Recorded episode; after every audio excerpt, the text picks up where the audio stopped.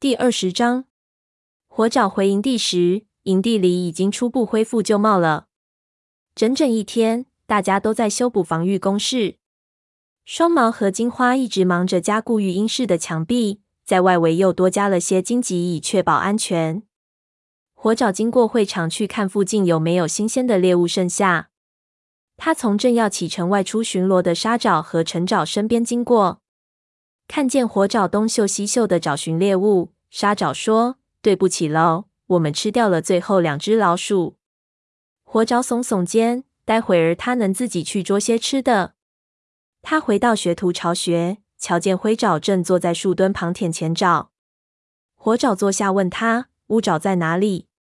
灰爪回答：“外出执行任务，还没有回来。”看这个，他举起爪子让火爪看。只见爪垫上裂开一道口子，正在流血。虎掌派我去捉鱼，我踩在溪水里的一块锋利的石头上了。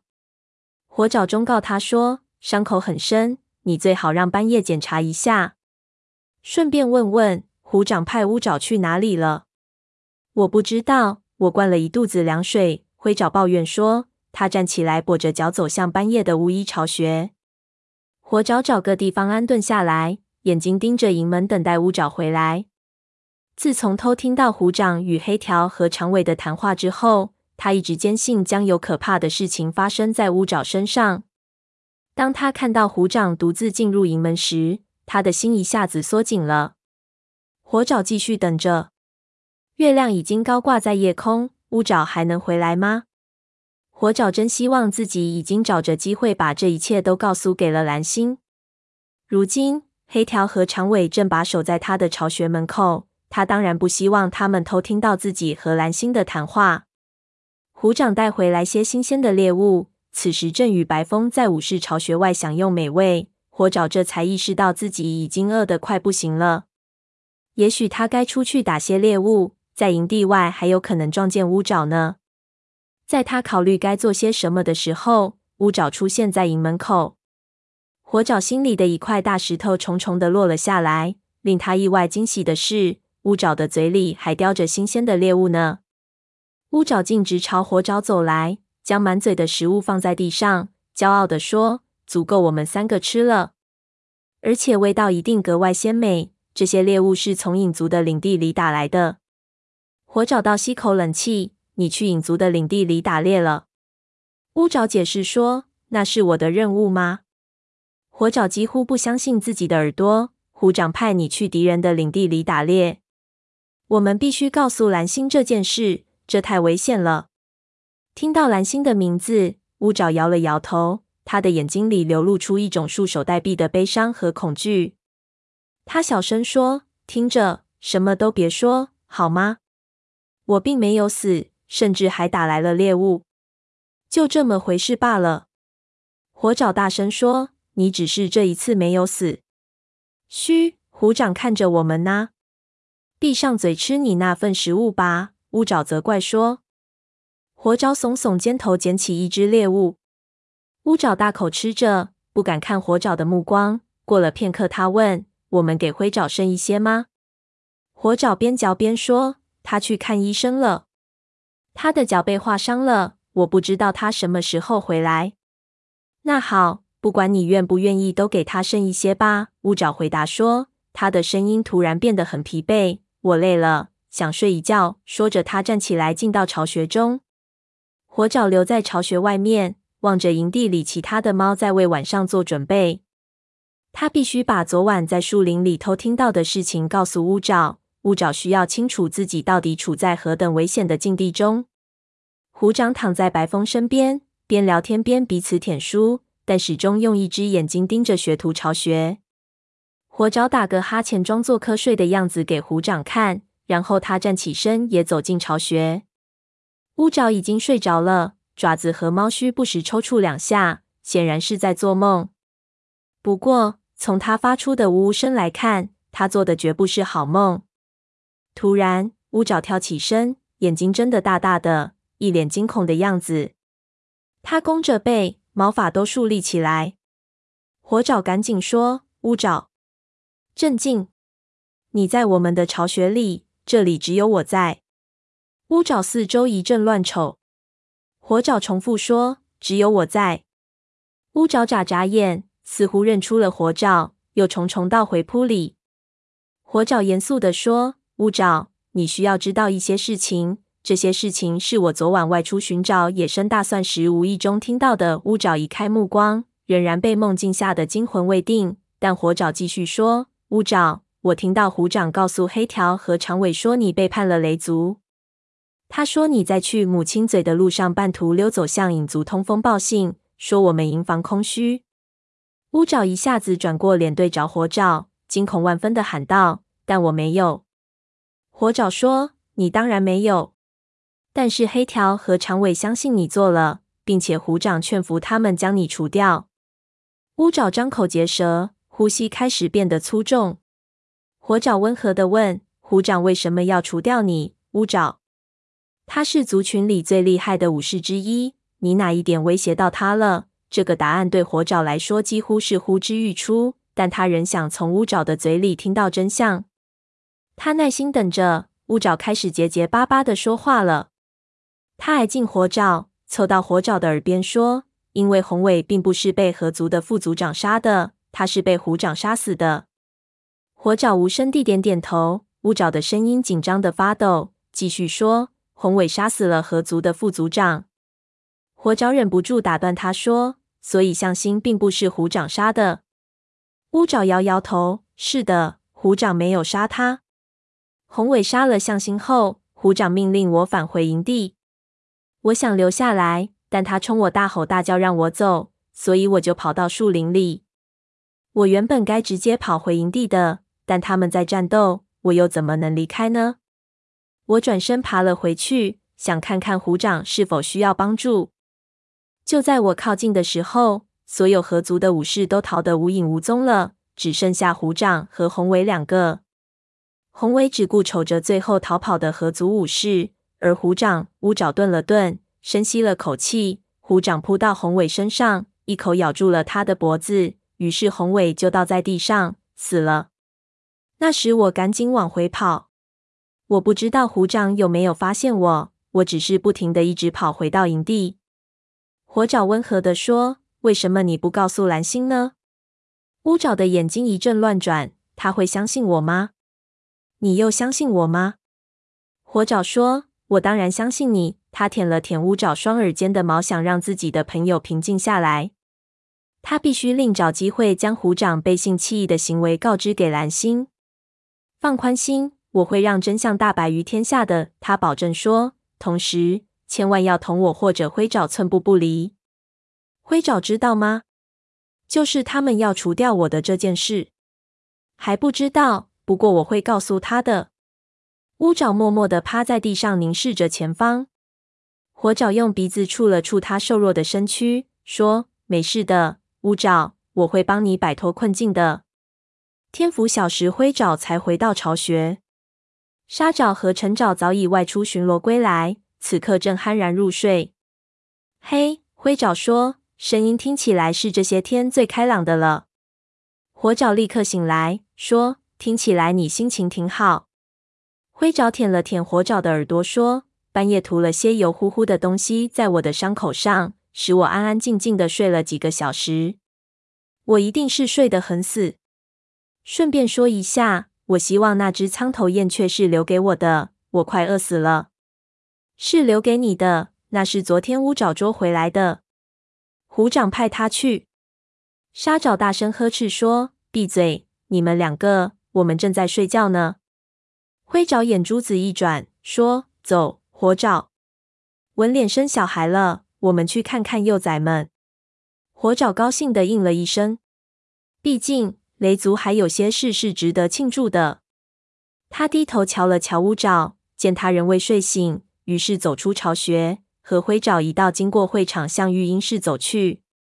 阳光照在身上，暖洋洋的。火爪惬意地伸了个懒腰。陶醉在身段的轻柔和四肢的力量中，灰爪扭头大声说：“别臭美了！”火爪停止舒展身体，快步跟在灰爪身后。白风赫然坐在育婴室的外面守卫着入口，看见火爪和灰爪到来，他说：“你们两个来看新生的幼崽吗？”火爪点点头。白风告诉他们说，一次只能进去一个，你们得等一会儿。蓝星正在里面。火爪主动说：“好吧，你先去吧。趁着等候的时间，我去看看黄牙。”他尊敬的朝白风低了下头，转身向黄牙的巢穴走去。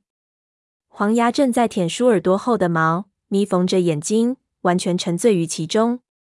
火爪开玩笑说：“别告诉我你期待着一场雨。”黄牙抬起头说：“你听太多老年猫们讲的故事了。如果有一只猫舔梳自己的耳朵，只是因为它刚被雨淋湿了，那又怎么说？”火爪乐呵呵地动了动猫须，问：“你去看纹脸刚生的幼崽吗？”黄牙身体一下子变得僵硬，他摇摇头，大声说：“我想我并不十分受欢迎。”火爪说：“但他们知道你救了。”黄牙带着不可能被说服的语气说：“母猫生怕自己刚生下的幼崽受到伤害，特别是对于那些生头一胎的母猫们来说更是如此。我想我最好敬而远之。你看着办吧。不过我要去看望他们。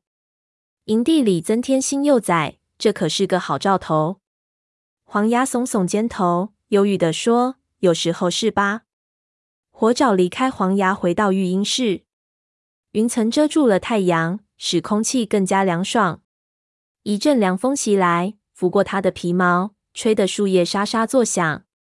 蓝星就坐在育婴室外面，在他身后，灰爪的尾巴一晃，消失在育婴室的入口处。蓝星冲他打个招呼，声音疲倦而悲伤：“火爪，你来看雷族最年幼的武士们吗？”他回答说：“是的，我来看看。”嗯。看完后到我的巢穴来一趟。是，蓝星。火爪说着，目送蓝星缓缓走开。他激动的毛都竖立起来。这是又一个同蓝星单独谈话的机会。也许星族始终都是站在他这一边的。灰爪在育婴室入口处大喊大叫：“他们太可爱了！”但我现在饿得快不行了。我出去找些猎物。如果运气不错，我会给你留一份的。他冲火爪友好的眨眨眼睛，一蹦一跳的走开了。火爪说了声再见，然后抬头看白风，得到他的点头允许后，火爪挤进狭窄的入口，在纹脸围的高高的窝内，四个小家伙正暖暖和和的挤在一起。有三只就像他们的妈妈一样，浅灰色的毛上面长着深灰色的小斑点，另外一只则是深灰色的。它们喵喵叫着，拱在纹脸的肚腹下面。眼睛紧紧闭着，火爪小声对纹脸说：“你感觉怎么样了？”纹脸说：“有点儿累。”他低头骄傲地瞅着小乖乖们，说：“但孩子们都健康茁壮。”火爪说：“他们的出生对雷族来说是件幸运的事。我刚才把他们出生的事告诉黄牙了。”纹脸没有回答。火爪注意到他将一只爬开的幼崽顶回来，同时眼里闪过担忧的神色。火爪不由得心里升起一丝焦虑。蓝星也许已经接纳黄牙进入雷族，但看情形，族里许多猫人对这只老年猫存有不信任。他用鼻子温柔地触了触纹脸的侧腹，然后转身离去。蓝星就在他巢穴门口处等着火爪，身边坐着长尾。看见火爪靠近，长尾盯着他，眼里射出凌厉的目光。火爪装作没有看见。而是有所期待的瞧着蓝星，他说了句“进来吧”，转身走进巢穴。火爪跟在后面，长尾立刻站起身，想要跟进来。蓝星回头看看他，说：“我认为跟小火爪在一起不会出什么事。”长尾犹豫片刻，接着背朝门口坐了下来。火爪从没有进过蓝星的巢穴内，他跟着蓝星穿过从入口处垂下的苔藓，说。纹脸的孩子们真讨人喜欢。蓝星面色凝重，也许他们很讨人喜欢，但也意味着有更多张嘴要喂养，而且树叶凋落的季节就要来临了。听到这么悲观的论调，火爪不由得吃了一惊。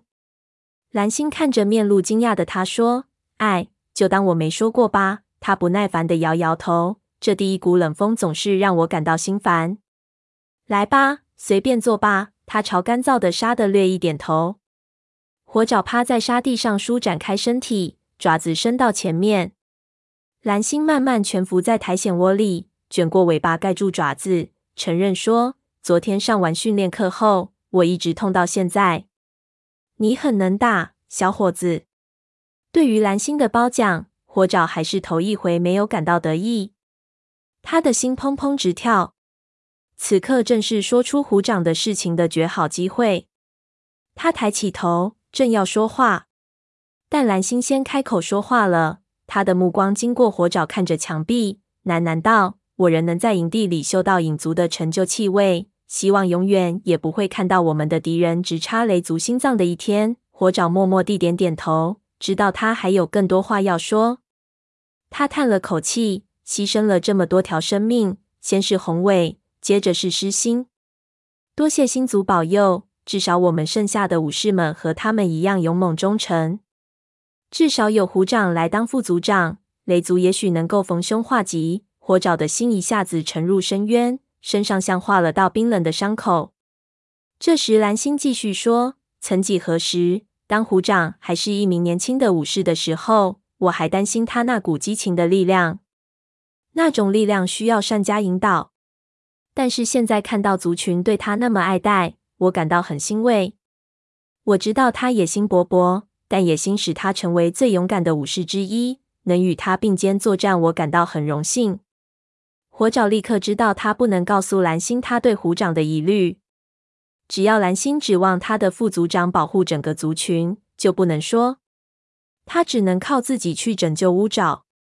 他深深吸了口气，缓缓地眨了眨眼睛，这样，当蓝星转过头看他的眼睛时，就不会发现他眼里留存着震惊和失望的蛛丝马迹。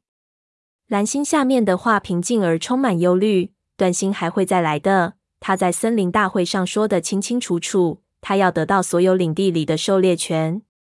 火爪说：“我们打败过他们一次，这一回他们仍不能讨到便宜。”蓝星苦笑着点头承认说：“说得好，星族会以你的勇气为荣，小火爪。”他顿了顿。舔着腹侧一处正在愈合的伤口，说：“我想你应该知道这一点。在同老鼠们的那场战斗中，我失去的不是第五条生命，而是第七条。”火爪如中雷击，惊得一下子坐起身。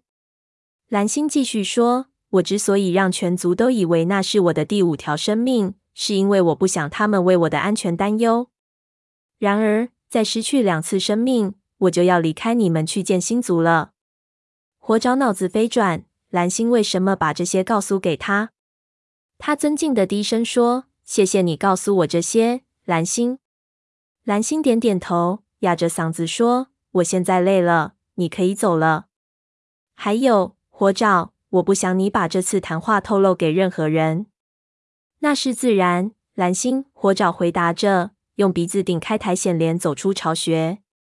长尾人端坐在入口处。火爪经过他身边，径直走向自己的巢穴。他不知道同蓝星谈话的哪一部分更使他感到困惑。就在他往回走的时候，从育婴室传来一声恐怖的号叫。双毛失魂落魄地冲进会场，尾巴颤抖，双目圆睁。我的孩子们！有人偷走了我的孩子！虎掌跳到他身旁，冲全族大声喊道：“快，立即搜索营地！”白风，你留在原地。武士们在营地围墙外展开巡逻。学徒们搜查每个巢穴。火爪冲向最近的巢穴，武士的巢穴，一头钻进去。巢穴内空空如也。他步履蹒跚的在床铺间搜寻，但没有发现双毛的幼崽们丝毫的影子和气味。